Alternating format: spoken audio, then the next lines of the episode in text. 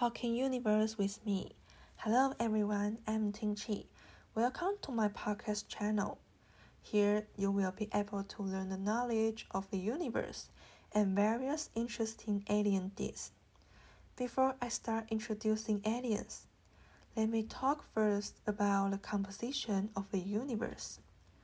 According to the latest observational data, the stars we often see in the telescope and the substances we all come into contact with in our daily life actually only account or account for 5% of the total energy of the universe.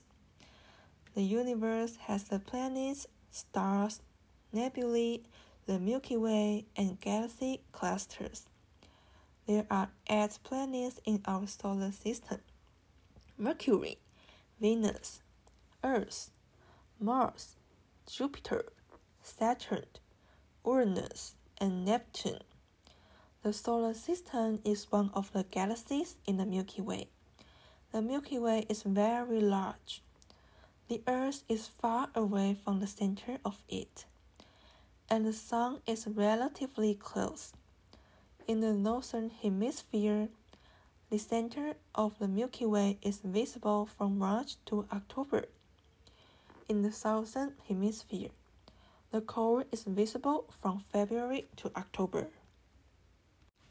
You may be wondering why I made this thing.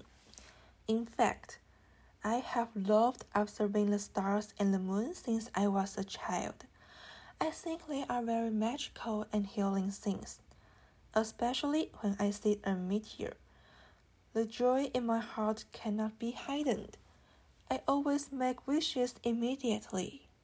When I'm walking on the road at night, I will stop and observe what the constellations the stars in the sky are currently in, such as the Summer Triangle, Orion, and so on, which is very interesting and beautiful.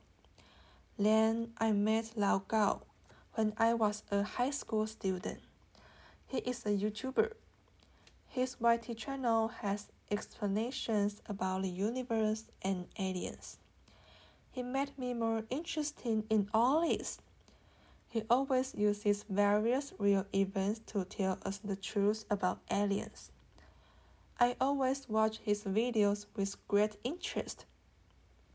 If you are interested, you can go and see for yourself. Okay, time to say goodbye. I hope you like my scene and style. Next time, I will introduce the case of aliens and my opinion. Thank you for your listening. See you next time. Bye bye.